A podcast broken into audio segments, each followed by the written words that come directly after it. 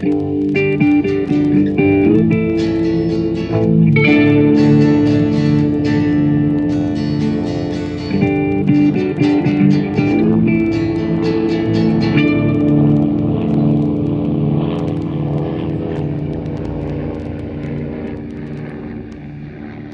Schön, dass ihr wieder eingeschaltet habt, äh, was ein ziemlich anachronistischer Begriff ist, aber gut, was soll's. Ähm, zum äh, Mesh unter Messer Podcast. Wir haben uns gerade über einen anderen Podcast unterhalten. Jetzt habe ich fast den falschen Titel gesagt. Ich bin echter Profi. Und weil wir uns nicht so richtig einigen konnten, wer diese Folge moderiert, haben wir überlegt, Flo und ich machen das heute einfach zusammen. Denn genau, wir besprechen heute die Folge Crisis, die 21. Folge der zweiten Staffel mit äh, wieder mal einem tollen deutschen Titel, Alle unter einer Decke. Na, diesmal passt es wenigstens halbwegs. Und es ist äh, kalt in Korea, sehr, sehr kalt. Dementsprechend werden verschiedene Aufgabengebiete eingeteilt. Es geht also zum Beispiel ums Heizen und es geht auch darum, wer mit wem in ein, ein Zelt kommt. Ja, und auch der Nachschub kommt nicht herbei, was ähm, zu ungewöhnlichen Situationen führt. Was ich vielleicht hätte vorher erzählen sollen, aber das passiert halt, wenn man sowas irgendwie improvisiert. Ja, sehr schön. Ähm, ja, darüber reden wir dann auch gleich. Und äh, ich bin der Sven, den Flo habt ihr gerade schon gehört. Hallo. Und dann sind da noch. Zieht euch warm an. Der Arnim. Ich wollte gerade sagen, der Arnim hat nicht nur einen Bass, der Arnim hat auch einen Bass. Und der Hängematten Sven. Kannst du mal aufhören zu schaukeln, bitte? Warum friert er nicht? Der hat Heizsocken. Es ist arschkalt. Und es gibt schlechte äh, Nachrichten aus dem Hauptquartier. Tja, die Nachschublinie ist durch. Wer kann das wohl gewesen sein? Also heutzutage würden mir da einige einfallen, die da, äh, aber nein. Weil man ja nicht alles selber machen kann in einem Krieg, hat der Gegner mal was gemacht.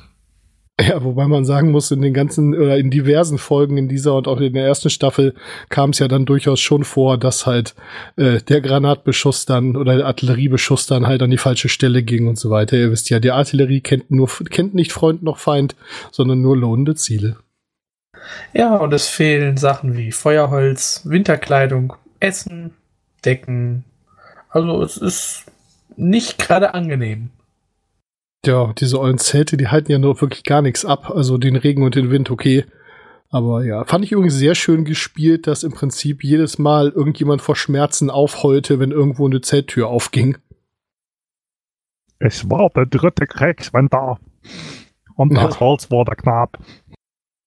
Das Schlimmste, wie Raider ja zwischendrin noch zu Protokoll gibt, ist nicht mal äh, alles andere, sondern we have a little trouble with the tea paper short, äh, shortage, also mit der Toilettenpapierknappheit. People are breaking into the fortune cookies, nachdem man also vorher schon gesehen hat, wie sämtliche Zeitungen, Magazine und ähnliches äh, herhalten mussten. Da äh, ja gehen die Leute jetzt inzwischen an die Glückskekse. Und auch die Frage, macht man die Heftklammern aus dem Magazin raus oder nicht, bevor man sie benutzt? Sollten alle ein bisschen gefährlich leben, genau. Ja, aber auch die aufmunternde Rede von Henry am Anfang, die, der wahre Test seiner Fähigkeiten, darf man ja nicht vergessen. Ne? Deswegen gab es ja kein Alkohol für alle. Ja, das war echt eine steile Eröffnung, wo er sich dann da dieses halb gefüllte Glas Schnaps in den Kopf haut. Ja, und ich fand halt auch Major Quadrat wieder so schön, wo dann Henry nur ganz trocken immer zu Margaret sagt, vergessen Sie ihn nicht für Fragen vorher aufzuziehen. Ja. Auch, auch sehr schön der Hinweis von, ähm, von Hawkeye, als Margaret vorschlägt, diese Division of Power zu machen und er sagt, watch it, Henry, this is how they got the Tsar. Ja, im Deutschen Alarmstufe Rot. Ja, okay.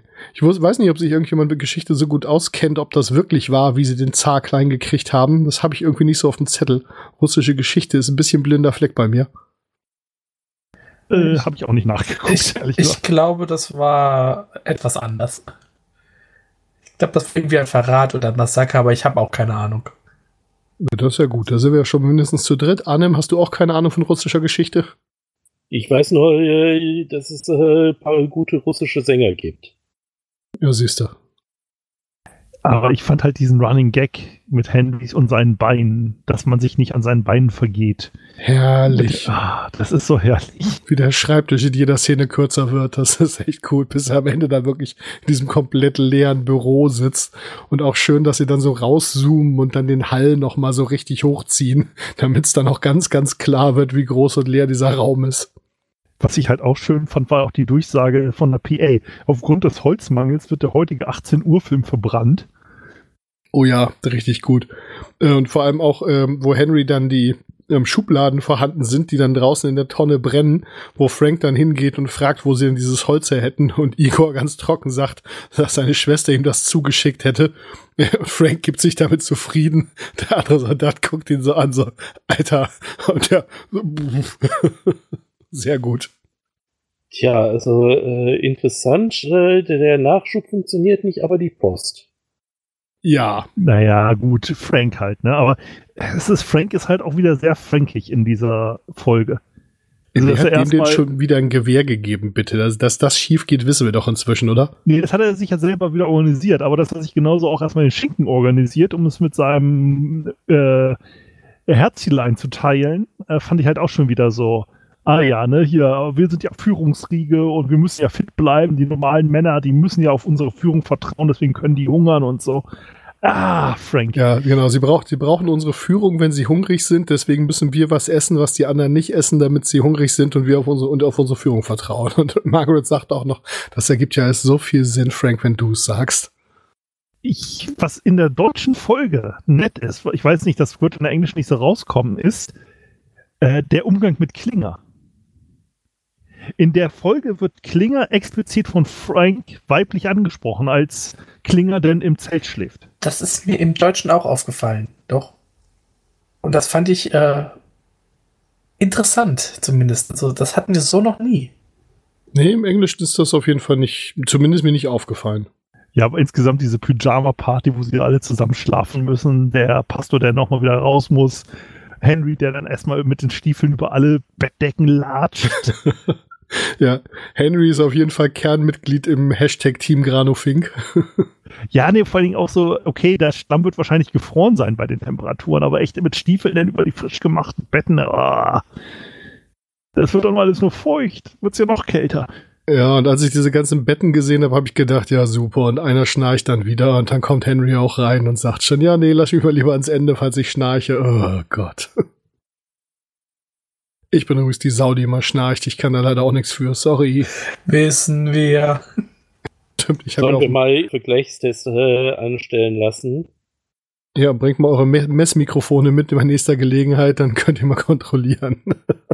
Ja, und mein Chef wundert sich immer, warum ich nach zwölf Jahren beim Militär immer allergisch auf den Vorschlag reagiere, dass man ja mit irgendwie mehreren Kollegen sich so ein größeres Hotelzimmer teilen könnte oder sonst was. Ich bin ja ein, auch bei der Weltreise so, ach, du kannst doch in so einem Acht-Mann-Dorm schlafen. Nein, ich bin ein absoluter Einzelgänger, was das Schlafen angeht. Mittlerweile. Ich habe keinen Bock mehr auf Geschnarche, Gegrunze, Gerülpse oder sonst was in der Nacht. Ja, bei mir und einem Kumpel speziell ist es besonders schlimm. Wir können inzwischen ausgezeichnet in einem Raum schlafen, gar kein Problem. Aber äh, es haben schon mehrere Leute ähm, berichtet, dass wir uns aufsynchronisieren beim Schnarchen. Und äh, wenn man dann auch noch das Pech hat, irgendwo zwischen uns zu schlafen, dass äh, ja, man hat sich der, der eine hört gerade auf, dann dreht sich der äh, dreht sich irgendwie um, dann fängt der andere plötzlich an. Du hast also wirklich keine ruhige Sekunde. Also Dolby TX Schnarch. Sowas von.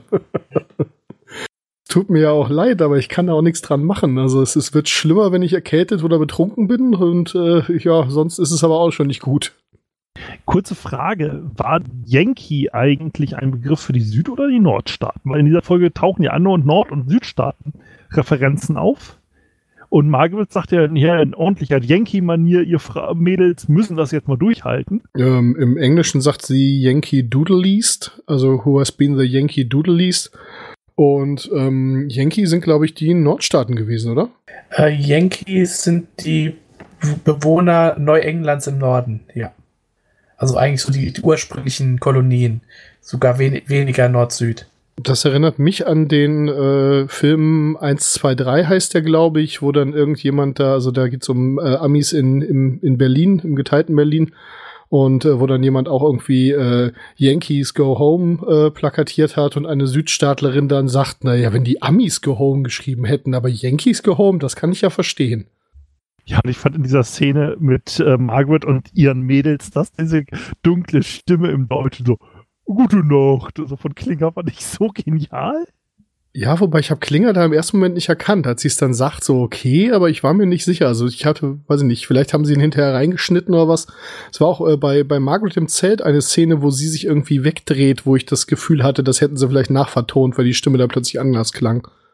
Ist auf jeden Fall ein witziger Witz. Also ich fand halt insgesamt auch Klinger mit seiner Feuchtigkeitscreme und dass dann Frank sich da so flirtend neben ihn legt, weil er wieder in sein, ähm, ich sag mal, Beuteschema. Modus, ja, Modus operandi verfällt. Oh, es ist was ähnliches in der Nähe eines Bettes, es ist weiblich, ich muss es mal anlabern. Also ich fand das da sehr interessant. Ja, und äh, als sie dann alle im Bett liegen, so in der ersten Szene im Sumpf oder in der ersten ins Bett Szene im Sumpf und äh, ja, alle sind dann irgendwie endlich da angekommen und man könnte jetzt so langsam mal schlafen und natürlich gibt es dann Verwundete, also selbstverständlich. Tja, äh, ich habe als Highlight noch rausgeschrieben Henrys äh, Quartier, äh, Henrys Quartier, ja. Henrys Gespräch mit dem Hauptquartier beziehungsweise mit der, äh, mit dem äh, Mensch Regiment. Nachschub.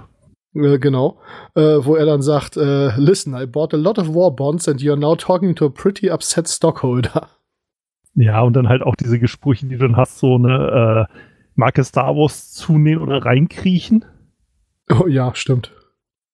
Äh, wobei da auch wieder klar ist, ne, warum haben die äh, bei die Rebellen bei Star Wars nachher auf Endor äh, Dschungeluniformen gehabt? Wahrscheinlich, weil sie vernünftige Uniformen für Hot bestellt hatten, für den Eisplaneten und dann Dschungeluniformen geliefert gekriegt haben. Ähm, ja, Nachschub, ne? Funktioniert wieder nicht. Aber ähm, es ist halt einfach so toll. Und dann auch Frank in der Hängematte da oben am Rumbaumeln. Ähm, das ist halt insgesamt dieser Szene echt viele, ne also insgesamt in dieser Folge viele nette kleine Facetten wieder. Ja, apropos schöne, nette kleine Details, wie schlimm, schlimm die Klopapierknappheit ist, sieht man dann, als äh, Henry dann noch mal raus muss und dann wirklich dieses Kinderbild da von der Wand nimmt. Sehr wahrscheinlich von einem seiner Kinder und dann so mit den Schultern zuckt. Naja, gut, was soll's. Ey, was muss, das muss. Das ist also, ja. Ja gut, aber sich, sich irgendwie äh, den Hintern nicht abwischen können, ist nur wirklich nicht schön. Und wenn man irgendwie nicht mal, nicht mal Blätter hat oder so, dann, naja, Gott, das macht keinen Spaß. Ich hätte ja gelacht, wenn sie wie so ein Hund über den gefrorenen Boden gerobbt werden mit dem nackten Hintern, aber. öh. Dafür war es zu kalt. Ja, äh, man friert ja dann fest, ja. Sehr schön fand ich es auch, dass äh, Hawkeye dann ja noch Margaret bittet, ihm ins Ohr zu pusten, weil es so kalt ist, dass er denkt, dass seine Pilotflamme ausgegangen ist. Und diese Vorstellung, dass er da echt so eine Zündflamme im Kopf hat, das finde ich schon ganz gut. Ja, ich glaube, meine Notizen sind alle. Hat noch jemand was? Nur eine Anmerkung. Es ist erstaunlich bequem, sogar in der Hängematte zu schlafen. Also ganz ehrlich, wenn ich die Auswahl hätte zwischen den Feldbetten und Hängematten, würde ich, glaube ich, auch auf Hängematte gehen. Ja, Hängematte hat einen entscheidenden Nachteil, finde ich, und zwar, dass es einem doch am Hinter ganz schön kalt wird. Ich habe das Gefühl, das ist beim Feldbett nicht ganz so schlimm, obwohl da ja auch erstmal nichts drunter ist. Aber ja, ich sag mal, für, für das, was man so mitzunehmen hat, wenn man vernünftige Aufhängemöglichkeiten hat, dann sind Hängematten schon ganz geil. Ich habe auch so eine sehr coole, sehr leichte, sehr kleine äh, Ballonseiden-Hängematte oder Fallschirmseiden-Hängematte. Und ja, wenn man da eine vernünftige äh, Unterlage hat und einen guten Schlafsack, das ist schon ganz geil. Also ist zumindest beides besser äh, als äh, Isomatte plus äh, Schlafsack. Ja, vor Dingen, wie gesagt, ich habe ja monatelang dann auch vor Fock, äh, bei Fock hatten sie ja auch Hängematten. Also wenn du mal gelernt hast, den Knoten vernünftig zu machen, um nicht mit der Hängematte nachts abzustürzen, äh, ist das auf jeden Fall deutlich komfortabler als so ein Feldbett, wo es dann irgendwann mitten in der Nacht auf einmal Klang macht und das Ding wieder klappt zusammen. Ähm, ja gut, da hast du ein bescheidenes Feldbett. Aber gut, solange sich der Untergrund bewegt, hat die Hängematte natürlich einen ganz entscheidenden Vorteil, ja. Aber es ist halt insgesamt auch wieder das, also wie hat die letzte Szene, wo Frank sich dann da mit den Socken, also das ist auch wieder so dämlich, anstelle, dass er sich eine Decke überwirft und nur die Füße raushängen lässt zur Not, wenn sie ihm zu warm werden. Es ist halt Frank. Also, äh. Ja, sehr schön, wo Klinger dann anmerkt, dass das äh, Hunting Socks sind. I have a bra like that. Und der Vater dachte, maybe I'll sleep in the nurse's tent. What am I saying? Ja, Es ist, es ist schön, also wir haben ja in den letzten Folgen immer mal wieder den Father und, und Klinger.